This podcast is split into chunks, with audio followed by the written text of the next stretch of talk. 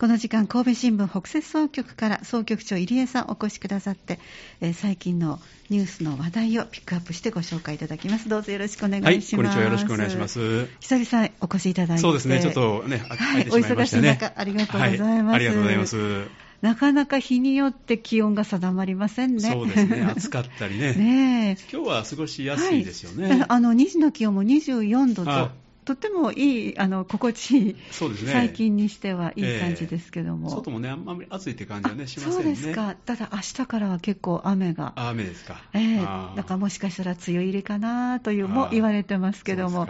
まだ関西だけ残ってるのかな？そうですね、四国もね、はい、今日入りましたね、九州ははい昨日でした、ええ。一昨日かな、ですからね、もうそろそろかなというところですが、はい。さあそれでは早速、はい。今日ピックアップしてくださったのが、えー先週の木曜日です、6月9日の木曜日、えー三田阪神版の記事です、愛鴨農法、仕事頑張ってという小さいお子さんのお写真もあります、田んぼにひなを包丁ということで、本庄小学校の皆さんですね、はい。えー児童らが学校近くの田んぼに愛鴨のひなを放しました。農薬を使わない稲作を体験し地元農産物への愛着を持ってもらおうと農家などが企画しました。水田を元気に泳いで虫や雑草を食べる姿に児童たちは歓声を上げていましたという土井記者の、えー取材からのご紹介です。よろしくお願いします、はい、お願いします。じゃあ全体の記事の概要をご紹介ください、はい、あの本庄小学校がですね、うん。あの愛鴨農法にですね、はい。取り組んでいる三田愛鴨稲作会と、それからあの JA え兵庫六校ですね、はい。こちらの支店がですね、まあ、毎年実施をしている、ええ。まあ、この、まあ、事業なんですけれども、はいまあ、今回もですね3年生、4年生のですね皆さん12人がですねええ。参加をされて、であのまあ、のヒムナをね、はい。田んぼに放つということとかですね、うん。あるいはその有機農法ね、はい。有機栽培、まあこういうことについてのですね説明を聞いてですね、ええ。あのまあ、それをまあ勉強したというようなことなんですけども、ええまずあの愛鴨農法っていうのはね、はいあのまあ、分かったようで分からないっていうか、ええ、そうですね。なんですけどもはい、改めてご紹介ください。ええあのまあ、農薬を使わずにですね、あのまあ、もちろん愛鴨をですね田んぼに放って、そのひなあの愛鴨がですね雑草とか、あるいは虫なんかをね、うんええ全部食べてくれるんですね。はい。まあ、そういうことでですね、あのまあ、草が生えてこない、虫にやられないっていうね、うんそういうことなんですけども、またあのアイガモがですね泳ぐことで水が濁って、はいあの草が生えにくくなるそうなんですね。あ、まあそういう効果があるんですか。そういう効果もあるそうですよえね。えそれから、まあ、もちろんあの糞もしますんでね、ええそれがまあ肥料になると。あ本当だ。はいそうですね。えいいことずくめいいです。ことづくめですね。まあ、ただね、アイガモはあの雑草の中の火を食べないということで、あら、好き嫌いがあるんですあるんですよね。だからそれは食べないんで、うんそれはあのね、人間が全部引かないとええ。ダメだということで、うーん。まあ、その火が生えてくると、はい。まあ、あのと取らないね、ええ。取るという、そういう作業があるんですけども、うん。まあ、いずれにしてもそういうことでね、あのまあ、体にもいいね、はい。ということですよね。そうですね。はい。で今回あの、本庄小学校お邪魔したのはですね、あの福本さんというね、はい。方の田んぼに今回、まあ、ええお邪魔をしたということですあけども。結構毎年毎年違う田んぼ。みたいですよね、あはい。そうなんですね。ええ。でそのはい方もですね、三田愛鴨稲作会のですね、ええ。メンバーの一人で、あのこの、おまあ、愛鴨のですね稲作会というのは、今メンバー3人しかいらっしゃらないんですけれども、ね。はい。まあ、あのこの今回は福本さんのところにお邪魔したということですけども、はい。まあ、この福本さんも2000年頃からですね、ええ。まあ、取り組みを始めたようなんですけども、ええ。あのお孫さんがですね、はい。アトピー性皮膚炎ということで、まあ、そこからですね、あのまあ、始められたということで、うん。まあ毎日食べるお米はですね、はい。やっぱり農農薬を使わずにね、うん。育ててみようということで始められたそうですけども、えまあ、こういう同じような農法をですね取り組んでいた農家の方のね、ええ。え言葉にも非常に感動したそうで、あ、どんなことあなんですか？の親からね、田んぼを譲り受けたときは、あのゲンゴロウとかね、タガメという、まあ、そういう生き物がいたそうなんですけども、ゲンゴロウ懐かしいですね。ですね。学校で習いましたね。あの僕らの頃は、小さい頃はおりましたね、あ確かにね。はい、はい。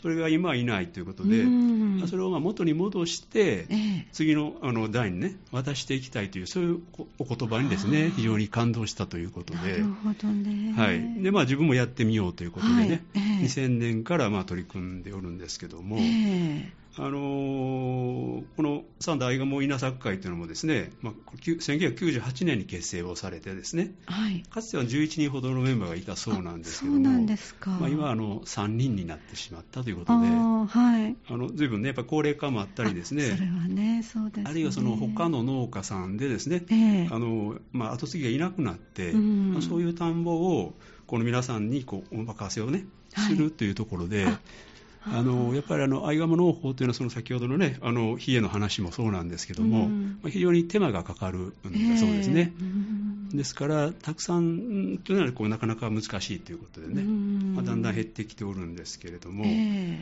あのーまあ、この今回お邪魔した福本さんのところもですね、あの非常に、まああのまあね、動物との、ね、ええ。戦い、知恵比べにですね、ああの苦労労してるというか、はい。あの今、現状、田んぼ3枚、まあ、あの26あるほどですね、ええ。お持ちなんですけども、はい。やはりあのカラスだとかですね、ああの狙うんですか。はい、イタチとかね、まあ、キツネとかアライグマとか、こういうのが、ええ。このアイガモをね、狙うんですね。ああ、そうなんですね。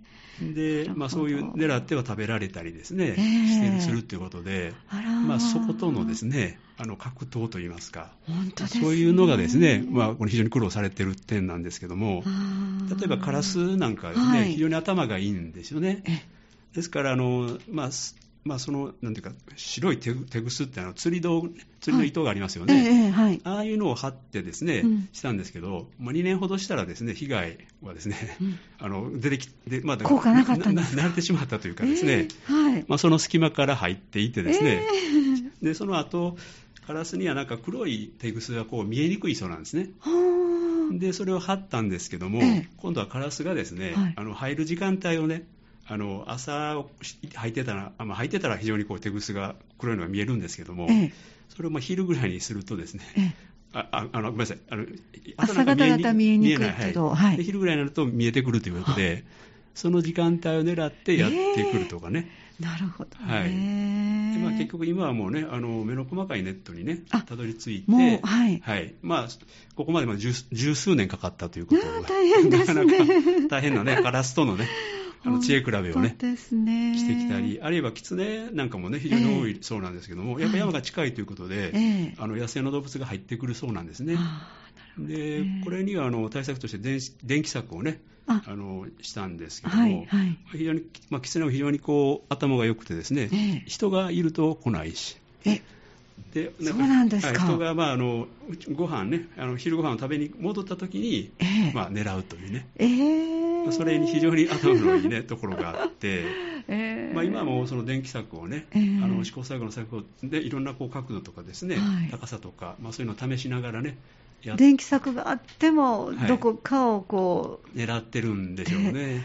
ええあの去年はもう初めて被害がゼロになったということあ、のよそうですけど、すか。まあ、そんな風にしてね、あのカラスと戦ったり、うんキツネとね、いろいろこうやったりと、そういうことでねうん、ご苦労もされたようですね。そうでしょうね、はいご苦労はいっぱいおありでしょうね。ですねだからさっきおっしゃってたその土をうまくこう泥をねかき上げてくれるから生えにくいとかメリットもあるけれどそれ以上にこれだけカモちゃん可愛いのがいると小動物に狙われると。そうですね。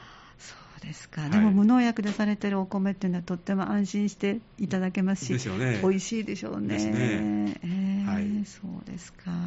今回の記事のポイントをご紹介くださ。はいい、あの今回ですね、その子どもたちにですね、ええ農薬を使わない、まあ、稲作を体験しですね、はいまあ、地元農作物へのですね、ええ愛着を守ってもらおうと。あはい。まあ、いうことでですね、あのまあ、農家さんらがですね、まあ、毎年企画しているというのが今回のポイントになります。はい。でこのアイガモですけれども、ええまあ、7月にはですね、食用にするということで、あ、大きくなるとね。そうですね、はい。はい。まあ、そのまあ命の大切さとかですね、ええまあ、命を命をいただくということの意味ですね、うんうんまあ、こういうのなんかもまあ伝えていると。あ、子供さんに。はい。あ、そう。というのもポイントになると思います。ね、そのやっぱり最後大きくなったらどうなるんだろうっていう疑問のままでは終わらないで、はいですね。でそれをまたその命をいただくと、はい。